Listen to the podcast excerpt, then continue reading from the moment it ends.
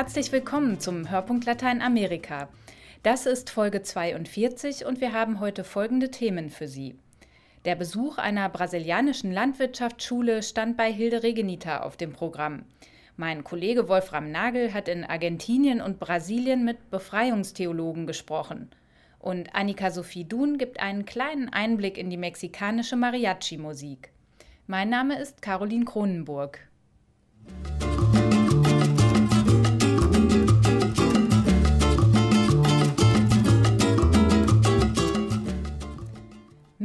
Palmenwald liegt sie, die Familienlandwirtschaftsschule Manuel Monteiro.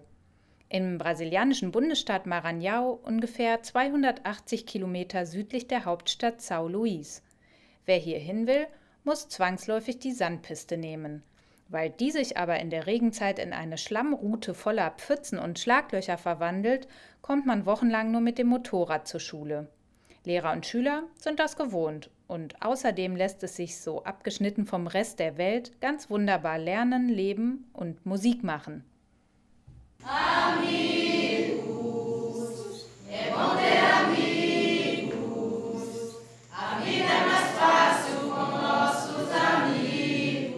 Freunde, das Leben ist leichter, wenn man Freunde hat singen die Schüler in der Landwirtschaftsschule Manuel Monteiro. Hier im kleinen Weiler Lago do Junco im Nordosten Brasiliens lernen sie, wie man in der Landwirtschaft am besten zusammenarbeitet. Ökologisch, traditionell und nachhaltig. Wir wollen die Agrarkultur hier im Bundesstaat Maranhão voranbringen. Alle, die hier hinkommen, wollen etwas Neues lernen. Und auch wir Mädchen wollen jetzt diese technischen Dinge wissen. Früher sind die Frauen eher im Haus geblieben, in der Familie. Aber wir möchten heute das Gleiche leisten wie die Männer. Und in der Landwirtschaft sehen die meisten von uns ihre Zukunft. Und so setzt die 18-jährige Glacy wie ihre Mitschüler auf eine Karriere als Agrartechnikerin. Sie mag auch Fächer wie Literatur, Geschichte und Geografie, sagt sie, aber ihr Herz schlägt dann doch eher für Bewässerungsmethoden, Gemüseanbau und Hühnerzucht. Wenn es gut läuft, möchte ich später weiter studieren und eine diplomierte Agronomin werden. Und damit möchte ich zurückkehren auf den Hof meines Vaters, dort mein neues Wissen anwenden und den Menschen in meinem Dorf auch die neuen Techniken weitergeben, damit sie besser und effektiver arbeiten und am Ende die Ernten besser werden Dass die Ernten besser werden und mit ihnen das Leben der Menschen, das ist das große Ziel in dieser Gegend, die bis heute als Armenhaus Brasiliens gilt. Damit daraus auch wirklich etwas wird, setzen die Lehrer an der Montero-Schule auf ein ganz besonderes Modell. 14 Tage im Monat lernen die Jungen und Mädchen in der Schule, 14 Tage arbeiten sie zu Hause bei ihren Familien. Wenn wir von hier nach Hause fahren, dann hören wir nicht auf mit unserem Studium. Wir nehmen alles mit, was wir gerade lernen. Wir reden mit unseren Eltern darüber, mit unseren Geschwistern und den Nachbarn und sagen, was wir Neues wissen über den Anbau von Bananen, Bohnen und Mais. Wir bringen alles, was wir kennengelernt haben, in unsere Dörfer. Und so werden Jefferson und die anderen zu Multiplikatoren besserer Anbaumethoden, ohne Pestizide, dafür mit ganz viel Hintergrundwissen.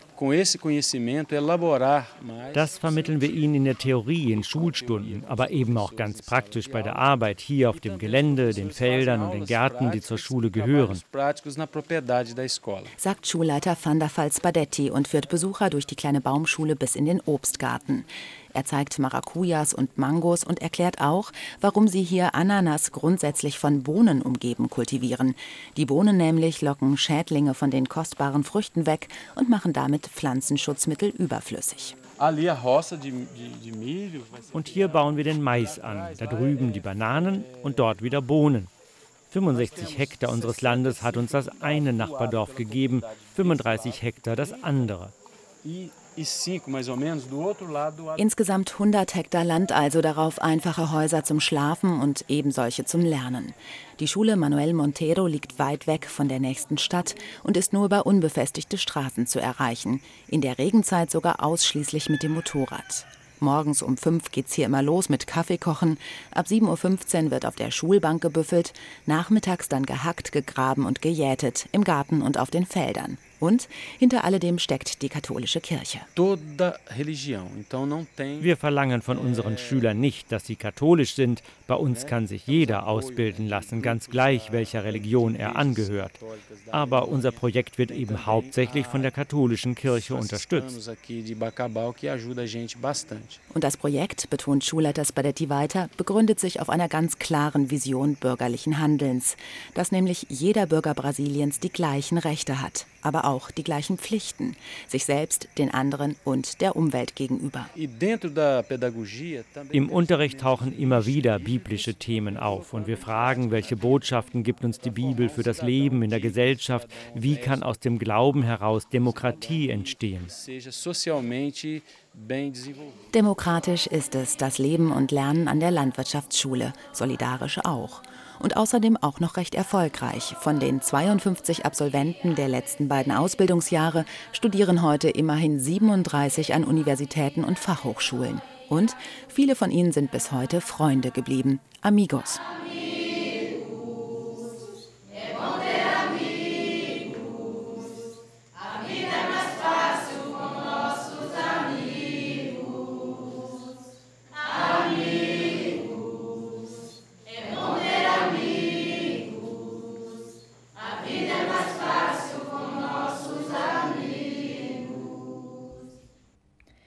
Singende Schüler der Familienlandwirtschaftsschule waren das im Beitrag von Hilde Regenita.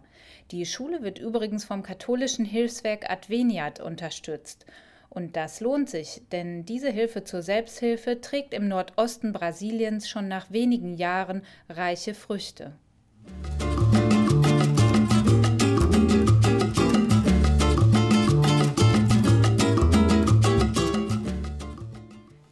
Dieses Jahr feiert die katholische Kirche den Beginn des Zweiten Vatikanischen Konzils vor 50 Jahren.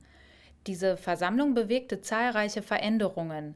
Es gab Impulse in der Ökumene und im interreligiösen Dialog. Die Stellung der Laien gegenüber den Priestern wurde aufgewertet und auch die länderspezifischen Besonderheiten bekamen einen höheren Rang. So konnte sich in Lateinamerika eine ganz eigene Theologie entwickeln, die Theologie der Befreiung. Heute ist sie zwar nicht mehr so präsent wie in den 70er, 80er Jahren, doch es gibt sie noch. Ein Meilenstein der Befreiungstheologie sei die Konferenz der lateinamerikanischen Bischöfe 1968 in Medellin gewesen, so der katholische Priester Agenor Bregenti. Denn damals war die Option für die Armen zur offiziellen Leitlinie erklärt worden. Ich sehe mich in einer Tradition seit der Bischofsversammlung von Medellin. Da war ich noch Student. In einer Tradition, die Theologie auch im Dialog mit der europäischen Kirche betrieben hat, aber mit ganz eigenen Elementen, ausgehend von der Wirklichkeit hier in Lateinamerika. Der in Südbrasilien geborene Theologe versucht, diese besondere kirchliche Tradition zu bewahren und weiterzuentwickeln in der Lehre und vor Ort in den Gemeinden. Das Thema meiner Doktorarbeit war dann auch die Entstehung der Befreiungstheologie. Da ist ein ganz direkter Bezug zu unserer Wirklichkeit. Die Option für die Armen ist bis heute ein ganz wichtiger Bestandteil der lateinamerikanischen Theologie. Die Befreiungstheologen standen nicht nur der römischen Kurie und dem konservativen Klerus in Lateinamerika kritisch entgegen, sondern auch den Diktatoren. Zahlreiche ihrer Sprecher und Vertreter bezahlten den Einsatz für die Menschenrechte mit dem Leben, während ein Teil der Bischöfe und Priester offen mit den Militärs kollaborierten, beispielsweise in Argentinien oder Uruguay. Im Museum des ehemaligen Foltergefängnisses ESMA in Buenos Aires ist der apostolische Nuntius gleich neben hohen Generälen als Täter abgebildet. Der Maler und Schriftsteller Pérez Esquivel, Friedensnobelpreisträger von 1980, kam nur knapp mit dem Leben davon. Am 5. Mai 1977 saß er schon in einem der berüchtigten Flugzeuge, um über dem Rio de la Plata abgeworfen zu werden, wie viele der 30.000 Verschwundenen in Argentinien. Ich wusste, dass die Militärs Gefangene über dem Rio de la Plata abwerfen. Von meiner Festnahme hatte ich in Genf Fotos gesehen, auf denen die Leichen zu erkennen waren, die ans uruguayische Ufer angeschwemmt wurden. Das Flugzeug ist etwa zwei Stunden über dem Rio de la Plata gekreist, bis ein Gegenbefehl kam. Ich bin davon überzeugt, dass mich die internationale Solidarität gerettet hat. Denn es gibt keine andere Erklärung dafür, dass sie mich schließlich freigelassen haben. Die Gemälde des engagierten katholischen Künstlers aus Buenos Aires sind längst Ikonen der Befreiungstheologie geworden, wie das berühmt gewordene Hungertuch. Wie damals sei auch heute die Frage entscheidend, ob Kirche die Grundprobleme der Menschen aufgreift und so zu einer gestalterischen Kirche wird, einer Kirche, die zusammen mit dem Volk Gottes neue Wege beschreite, auch gegen den marktliberalen Kapitalismus, sagt Pérez Esquivel. Ich möchte unterstreichen, dass das in erster Linie kein politisches Problem ist, sondern ein systemisches Problem. Wir haben ein Problem des Systems, das wir überwinden müssen. Ein System, das all diese Probleme hervorbringt. Armut, Umweltzerstörung, Verletzung der Menschenrechte. Es ist klar, den neoliberalen Kapitalismus kann man nicht mit einem Schlag abschaffen.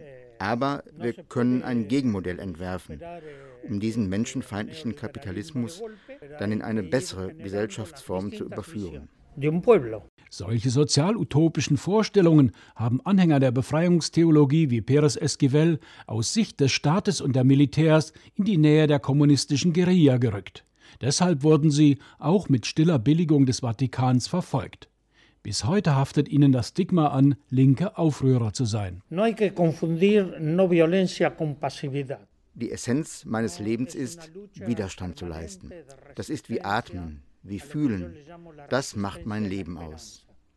Ich möchte unterstreichen, dass Gewaltfreiheit alles andere ist als Passivität. Gewaltfreiheit bedeutet natürlich, bereit zu sein, Probleme in Kauf zu nehmen und den Widerstand aktiv zu gestalten. Ich weise immer darauf hin, dass Widerstand ein Ausdruck von Hoffnung ist. Mein kürzlich erschienenes Buch trägt ja auch den Titel Resistir en la Esperanza. Widerstehen in der Hoffnung. Doch ist es um diese theologische Bewegung in Lateinamerika stiller geworden. Wichtige Vertreter der Befreiungstheologie wie der Brasilianer Leonardo Boff oder der Peruaner Gustavo Gutierrez mussten Rede- und Lehrverbote hinnehmen. Ihr Konflikt mit der römischen Kurie und konservativen lateinamerikanischen Bischöfen ist bis heute nicht gelöst. Pérez Esquivel. Wir, das heißt die Kirche, die wir in Lateinamerika das Volk Gottes nennen, haben es als Rückschritt empfunden, dass Kardinal Ratzinger zum Papst gewählt wurde. Die Kirchen in den verschiedenen Ländern der Welt haben doch ihre eigene Identität im Ausdruck des Glaubens und im praktischen Leben. Das macht ja den Reichtum der Kirche aus und nicht eine von Rom verordnete Uniformität. Mein Motto ist, unterwerft euch nicht der Monokultur des Geistes. Wie unterschiedlich die Auffassungen von Kirche und Glauben sind, zeigte ein Kongress über die missionarische Kirche Lateinamerikas Ende vergangenen Jahres in der brasilianischen Pilgerhochburg Aparecida. Vertreter aller 27 lateinamerikanischen Ortskirchen nahmen daran teil, auch Agenor Brigenti, der Befreiungstheologe aus Brasilien.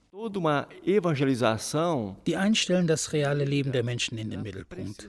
Sie sehen, wie es ihnen geht und handeln danach. Für die anderen steht an erster Stelle das Bekenntnis zum Evangelium. Wer glaubt, dem geht es sofort besser, mag er noch so arm sein. Ich bin aber davon überzeugt, dass sich Glaube nur dadurch zeigt, wie er gelebt wird, im Alltag, in der Gemeinschaft. Glauben kann nicht etwas von oben auferlegtes sein. Man könne sich den Armen nicht annähern, indem man den Glauben verkündet. Vielmehr müsse man fragen, wie die Welt humaner werden kann, so Agenor Briganti. In erster Linie geht es darum, sich zu solidarisieren. Und das bedeutet, den anderen so zu nehmen, wie er ist, in seiner Ganzheit. Erlösung bedeutet für mich, die schlechte Lebenssituation der Menschen so zu verändern, dass es ihnen besser geht. Das ist eine soziale Arbeit. Wenn ich meine konkrete Arbeit in der Favela bedenke, dann spreche ich nicht von Gott. Ich versuche Zeugnis zu geben. Nicht indem ich das Evangelium verkünde, sondern einfach indem ich die Werte anbiete, die uns das Evangelium in die Hand gibt. Und das sind zutiefst humane Werte und keine religiösen. Der Glaube ist immer stets die freie Entscheidung des Einzelnen. Die Befreiungstheologie habe nichts in ihrer Bedeutung verloren, sagt Agenor Briganti. Allerdings hätten sich die gesellschaftlichen Rahmenbedingungen verändert. Die lateinamerikanischen Diktaturen wurden von demokratisch gewählten Regierungen abgelöst. Es gebe auch finanzielle Hilfen für die Armen. Länder wie Brasilien oder Argentinien verzeichnen ein hohes Wirtschaftswachstum. Doch vorherrschend sei ein marktliberaler Kapitalismus, der neues Unrecht schafft, der die Welt zerstört. Und gerade da müsse sich die Theologie öffnen, um zusammen mit Wissenschaftlern, Ökonomen oder Politikern Antworten zu finden. Die Befreiungstheologie war nie naiv gewesen gegenüber den sozialökonomischen Systemen, weder gegenüber dem Kommunismus noch gegenüber dem Kapitalismus. Sie hat in beiden Systemen die Grenzen gesehen. Andererseits hat gerade die katholische Amtskirche immer geglaubt, dass der Kapitalismus reformierbar und formbar ist, dass er humaner werden kann.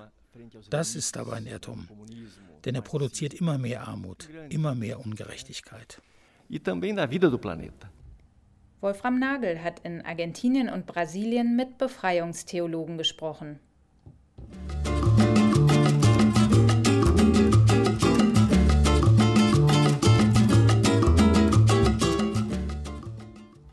Wer kennt die Klänge der mexikanischen Mariachi-Melodien nicht? Die lebhafte Musik ist berühmt und fester Bestandteil der Volkskultur. Auch die traditionelle Tracht der Musiker im Stil der mexikanischen Cowboys ist ein Kennzeichen von Mariachi-Bands. Schwarze Anzüge mit silbernen Beschlägen, helle breitkrempige Hüte, die Charros.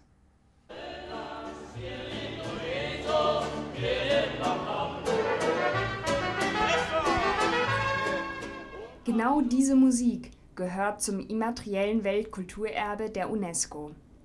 Die Mariachi-Musik vermittelt traditionelle Werte der Volkskultur Mexikos und der lokalen Geschichte. So begründete das UNESCO-Komitee seine Entscheidung im November vergangenen Jahres.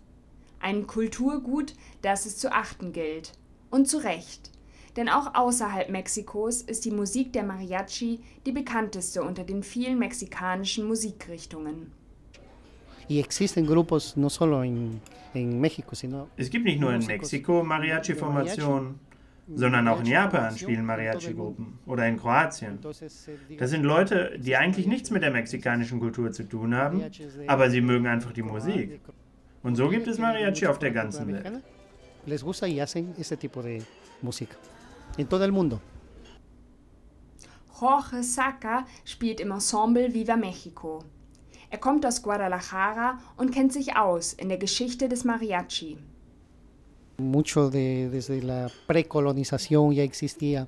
Schon vor der Kolonisation gab es den Mariachi. Es war ein Prozess. Alles begann mit drei Gitarren und das war alles. Dann kam eine Violine dazu und später eine Trompete. Der Mariachi entwickelte sich immer weiter und es kamen immer mehr Violinen und Trompeten hinzu. Inzwischen kann ein Mariachi-Ensemble zwischen 15 und 20 Musiker haben. Porque el mariachi puede ser eh, hasta de 15 a 20 integrantes. Im frühen 20. Jahrhundert war auch das Repertoire der Mariachi-Bands begrenzt. Mit den Saiteninstrumenten spielten sie vor allem traditionelle Tapitos. Das sind Melodien aus Guadalajara. Heute schmettern sie ihre melodramatischen Texte. Der Wechsel von Solostimme und mehrstimmigem Gesang ist neben den Instrumenten typisch für den Mariachi. Er setzt sich zusammen aus einer Vielfalt von regionalen Stilen. Die Musik kann unterschiedliche Rhythmen haben. Sie variieren je nach Region. So hat zum Beispiel Veracruz einen eigenen Rhythmus, der sehr heiß ist, da es die Nähe zum Meer, zum Atlantik hat. In Jalisco dagegen werden andere Rhythmen gespielt. Entsprechend der Region ist auch die Musik. Der Ursprung des Wortes Mariachi bleibt ein Geheimnis. Für die einen stammt der Begriff aus der Zeit der französischen Intervention zwischen 1861 und 1867. Demnach ist Mariachi eine Entstellung des französischen Wortes Mariage, was Hochzeit bedeutet. Andere meinen, dass sich das Wort vom Namen Maria mit der Verkleinerungsform Chi auf Nahuatl ableitet. und von den Festivals zur Verehrung der heiligen Jungfrau Maria stammt. Wie auch immer, eins ist sicher, die Musik hat ihren Ursprung im Südwesten Mexikos. El origen está en, eh, se llama este Cucula. Der Mariachi kommt aus dem Dorf Cucula im Bundesstaat Jalisco. Das ist der Ort, an dem die Mariachi-Musik geboren wurde und auch die Tradition ihre Wurzeln hat. Deswegen findet hier auch jedes Jahr ein großes Mariachi-Festival statt. Die Musik hat ihren Ursprung also auf dem Land und entwickelte sich von da aus weiter, wie sie es auf die großen und berühmtesten Theaterbühnen der Welt schaffte. In Mexiko begegnet man Mariachi-Gruppen überall. Auf öffentlichen Plätzen, in Restaurants und Bars.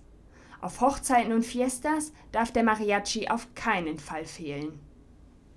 Es, es original, Cultura mexicana, sí, claro. Es ist einfach original mexikanische Kultur. Es ist eine Tradition, die zusammen mit Feiern und Festen gewachsen ist. Es gibt kein Fest ohne Mariachi. Das ist wie in Deutschland. Auf dem Oktoberfest gibt es auch keine Fiesta ohne Bier. So ist das auch mit dem Mariachi. Und er muss es wissen.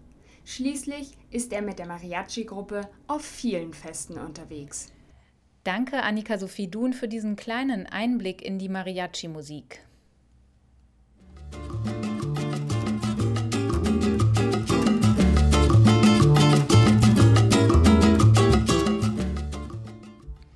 Das war der Hörpunkt Lateinamerika für dieses Mal. Danke an Annika Sophie Dun, Roman Krupp, Wolfram Nagel und Hilde Regenita für ihre Mitarbeit. Sie finden Links zu den Themen aus dem Podcast auch auf unserer Internetseite hörpunktlateinamerika.de. Mein Name ist Caroline Kronenburg. Tschüss und bis zum nächsten Mal.